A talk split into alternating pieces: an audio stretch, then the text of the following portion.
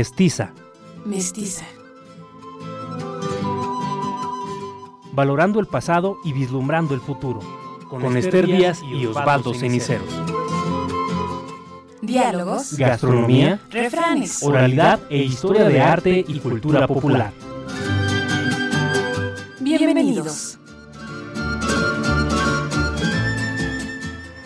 Buenas tardes, estamos iniciando su programa Mestiza, un espacio donde charlamos sobre el arte y la cultura popular de nuestro estado y país. Los saluda Esther Díaz, gracias por distinguirnos con su sintonía. Hola, ¿qué tal? Muchas gracias por su escucha y usted lo sabe, le habla Osvaldo Ceniceros.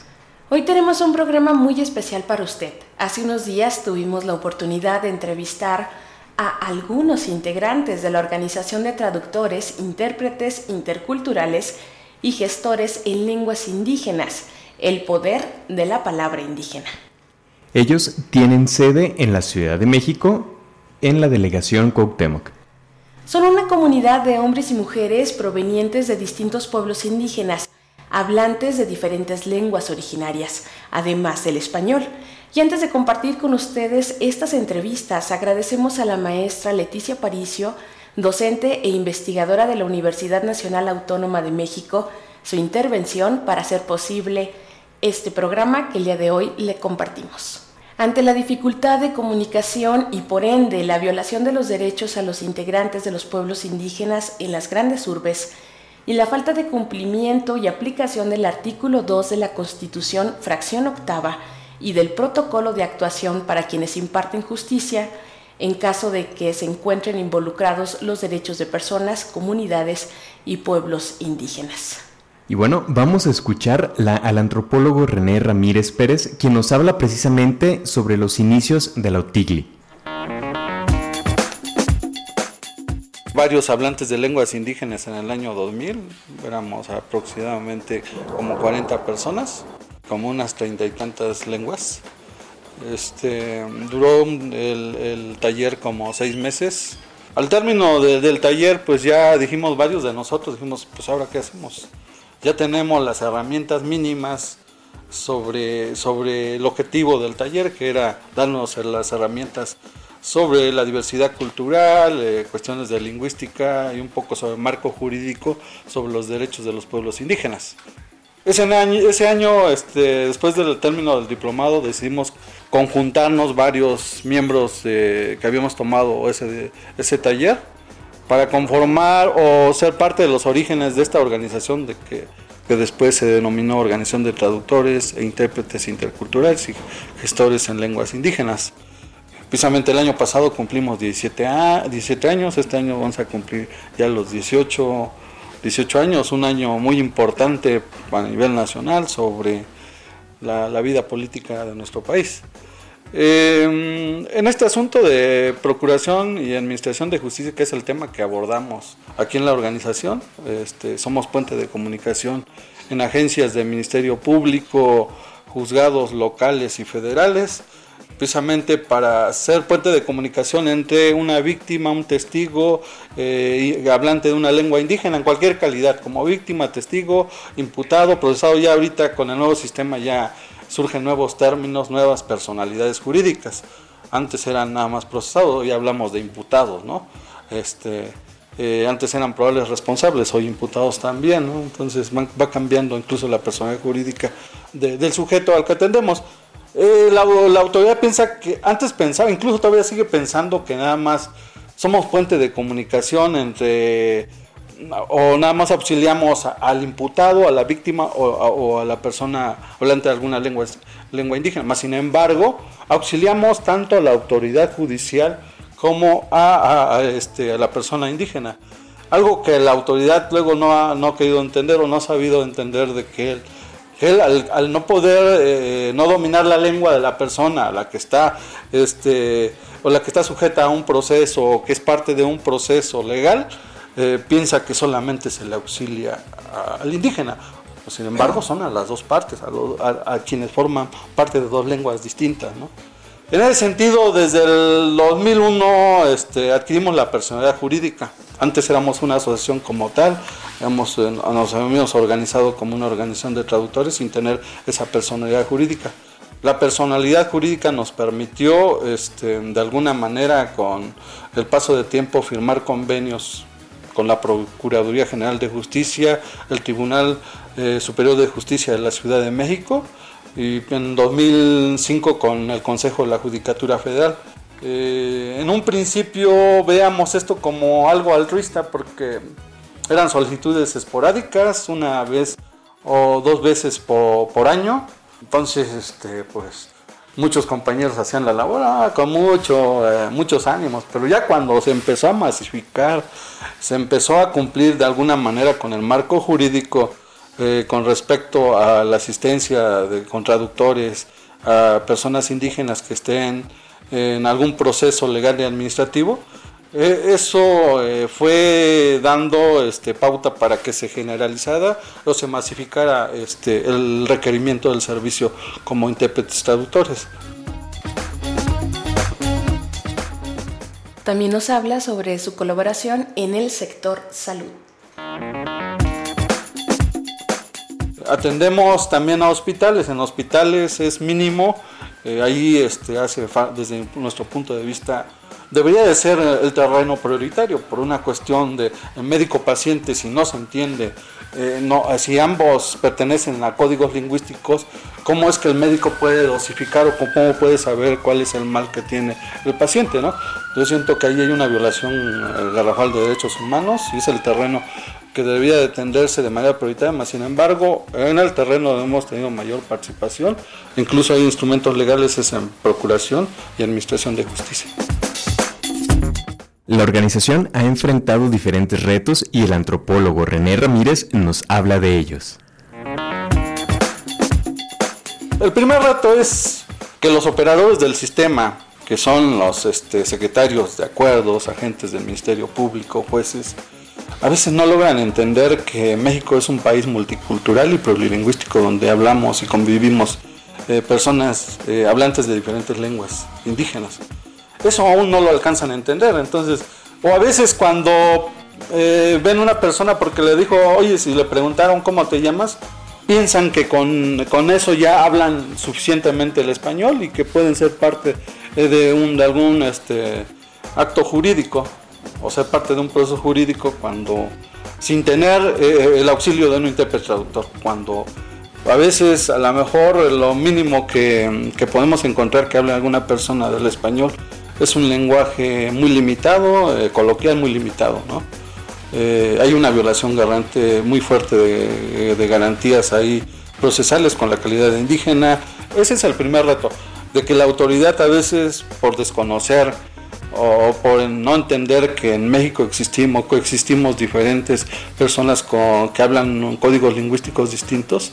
Eh, otra de, de, los problemas es la cuestión económica si bien con los convenios que hemos firmado, firmado con el Tribunal Superior de Justicia y la Procuraduría General de Justicia es una garantía o ya es una garantía de que eh, se, nos pague, los pagos a veces tardan un año, dos años, varios meses.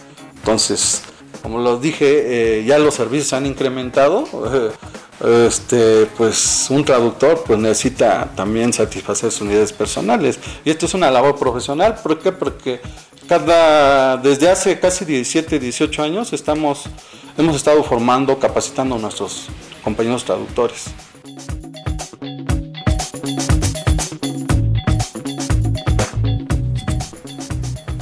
Vamos a hacer una pequeña pausa musical para escuchar a la cantante maya Yasmín Novelo Montejo, quien es comunicadora y sociolingüista maya, locutora de radio y reconocida cantante de lo que se le llama la música maya contemporánea, quien es originaria de Peto, Yucatán, y nos dice que la música me parece muy importante porque trabaja no solamente con la difusión del discurso, sino que nos lleva a reflexionar con nosotros mismos.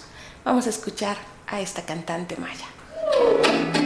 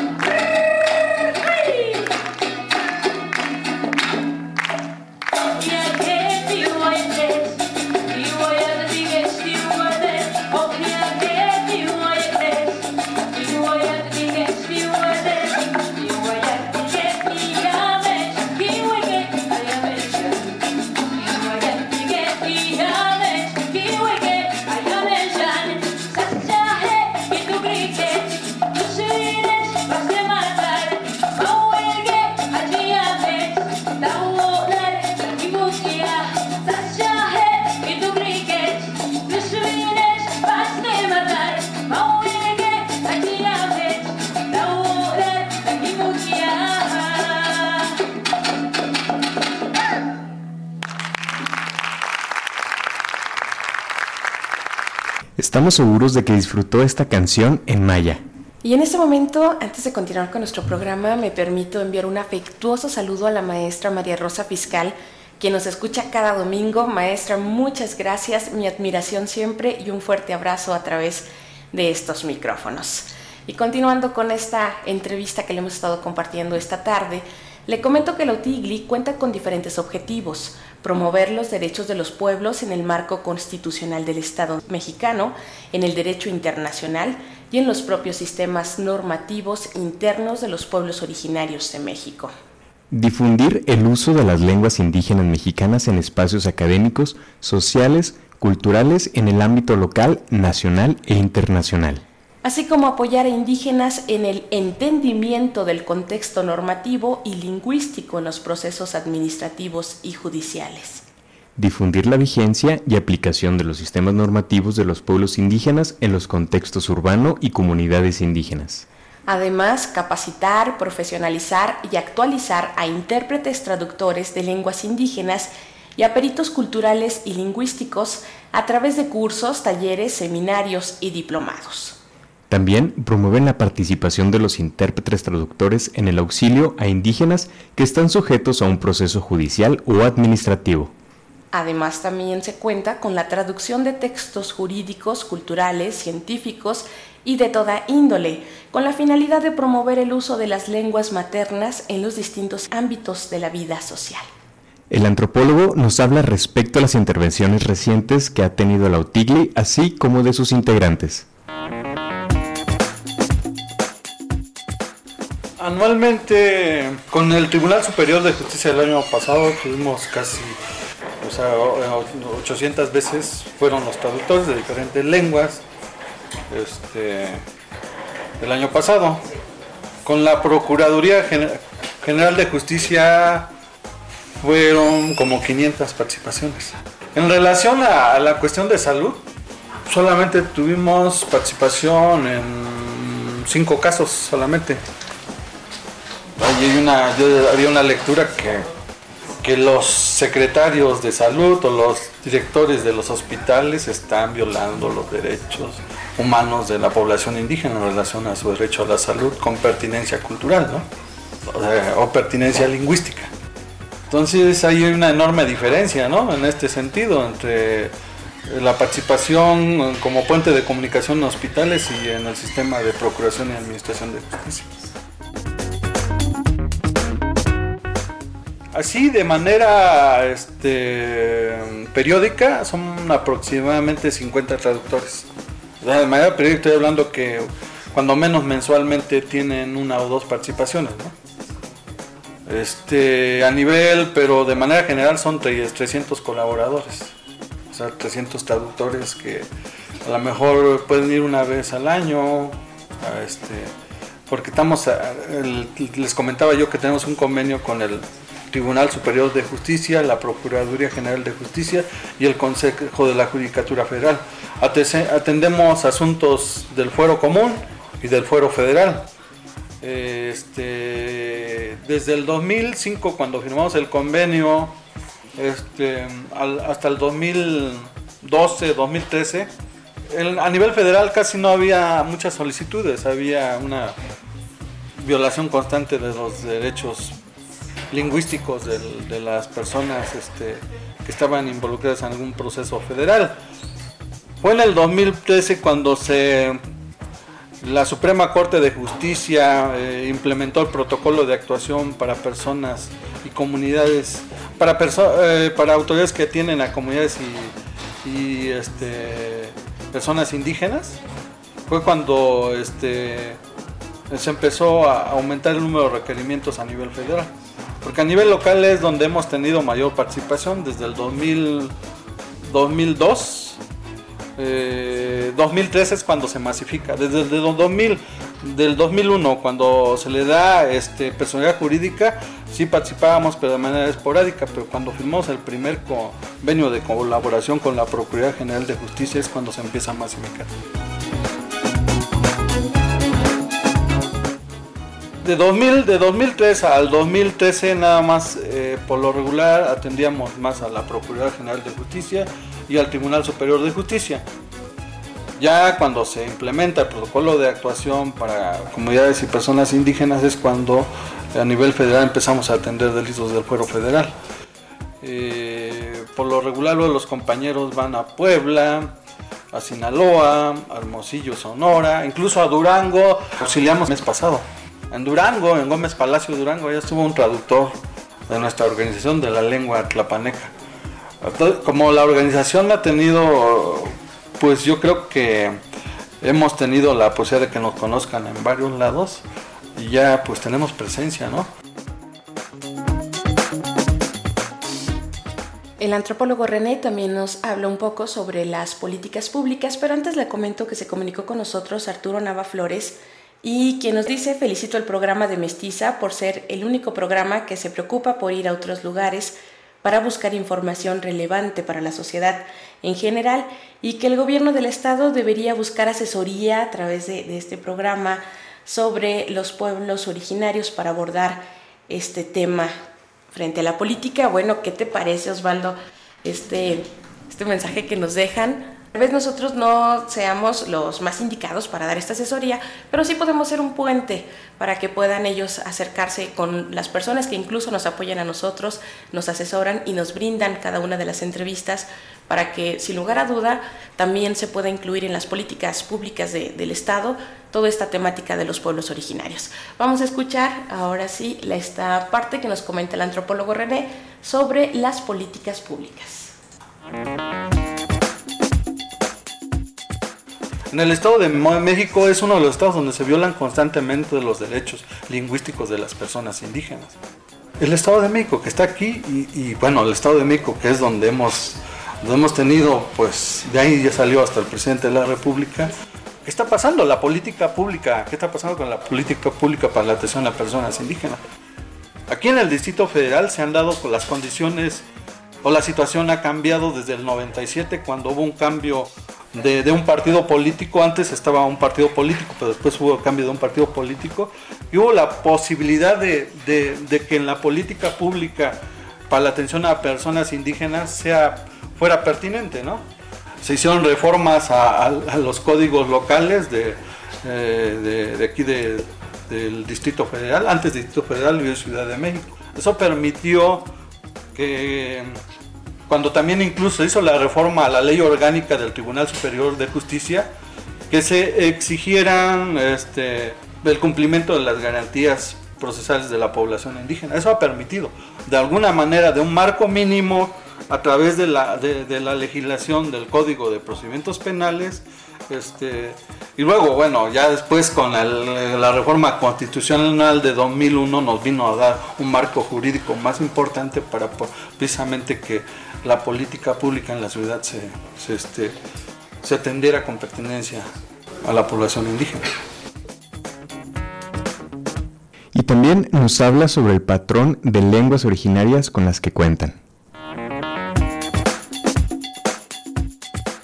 Principalmente la lengua náhuatl, mixteco, zapoteco, mazateco, celtal, sotzil, tojolabal, este, otomí, mazagua, eh, tepegua, no, tenemos como casi 40 lenguas cubiertas aquí en la organización.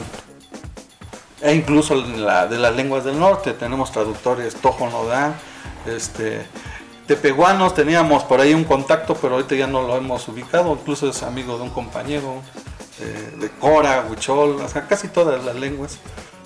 Pero de las lenguas que se asisten, donde tenemos mayor participación, son las lenguas que se hablan en el sur del país. ¿Qué le parece si hacemos una pausa musical y continuamos con esta entrevista realizada a los integrantes de la OTIGLI?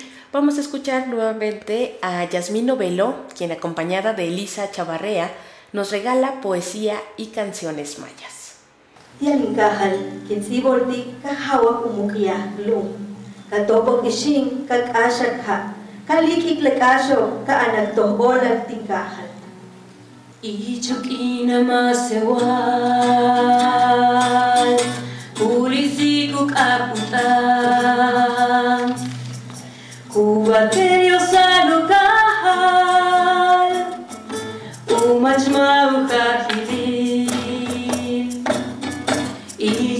ilumina mais seu ar Purifica o capitão Tua pele eu Umas mãos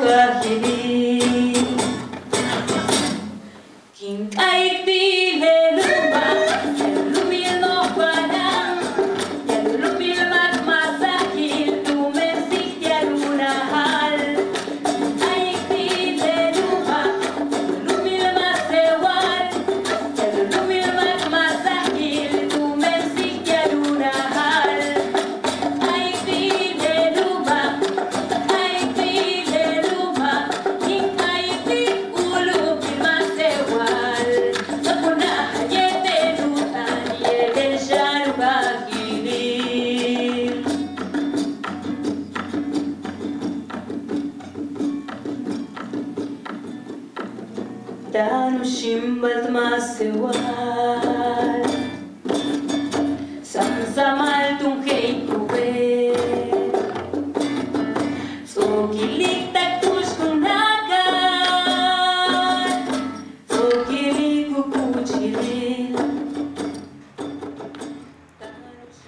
integrantes de la Organización de Traductores, Intérpretes Interculturales y Gestores en Lenguas Indígenas, originario de la comunidad Tenec de San Luis Potosí, nos platica su experiencia en esta organización. Escuchemos.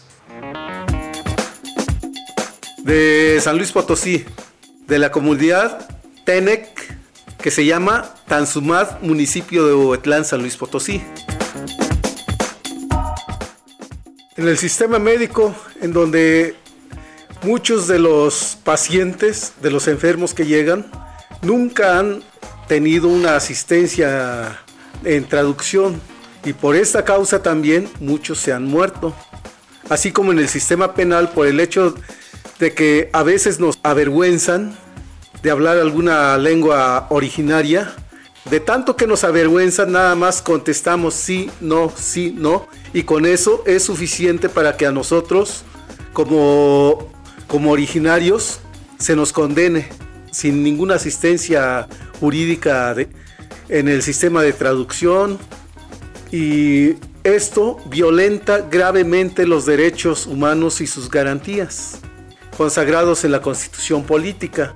Se dice que los derechos humanos existen, sí, sí es cierto, ahí están plasmados, pero en el terreno de los hechos, las cárceles están llenas de, de- personas indígenas que no hablan nada de español y que nunca han tenido una sola asistencia. Hay personas que están desde el, desde, desde el antiguo sistema, que llevan años ahí y no han sido, podido ser este, sentenciados precisamente por carecer de, de un traductor.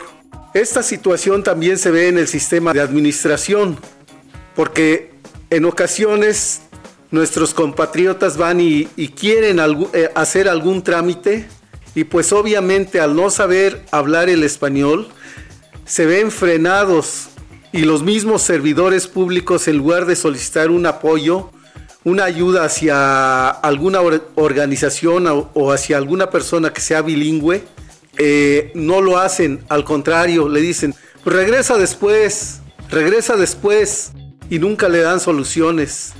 Y esto también se, se ve en, en los sistemas municipales, en el lugar de origen de las, de las personas. No vamos a hablar de, de- de discriminación, porque no es el tema, pero esto también se está, se está dándose muy fuertemente. Desde el momento en que hable una, una lengua nativa, le digan, tú hablas indio, esa lengua no sirve. Más sin embargo, este, eh, lo- los que hemos tenido un poquito de, curiosidad de, de aprender otras lenguas extranjeras, nos hemos dado cuenta de la riqueza cultural que, que poseen nuestras lenguas originarias, la filosofía que tienen, la, la sabiduría. Y esto es lo que han aprovechado también los, los extranjeros que vienen a obtener algunas informaciones sobre medicina, sobre, sobre muchas cosas. Ahora, la, la otra situación es la no promoción de estas lenguas, que debería de, de- debería de tener tanta promoción como el inglés, el japonés, el chino, la valorización que debería de tener, porque con ello convivimos en nuestros lugares de orígenes. Eso es lo que, lo, lo que se debería de valorizar. Al, indígena se le tenga como una persona ignorante porque ciertamente algunos no saben escribir, no saben hablar el español, pero tienen el conocimiento ancestral de lo que es la ley, tienen el conocimiento ancestral de cómo juzgar, de cómo conducirse en la vida, de cómo actuar en sociedad. Y cuando alguien transgrede estas, estas normas, significa que la sociedad está enferma y significa que debemos de armonizarlo. La próxima semana le estaremos compartiendo más entrevistas realizadas con los integrantes de la UTIGLI. El día de hoy hemos llegado al final de nuestro programa. Antes de despedirnos, Osvaldo, agradecemos mucho la llamada. Isabel Esparza nos dice muchas felicidades por el programa.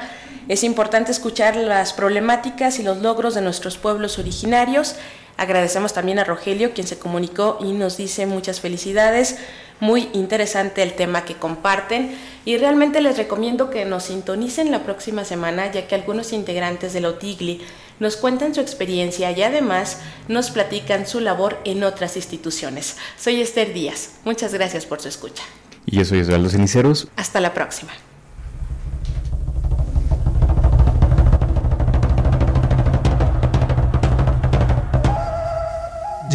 Mukap kain ikekap waptanok.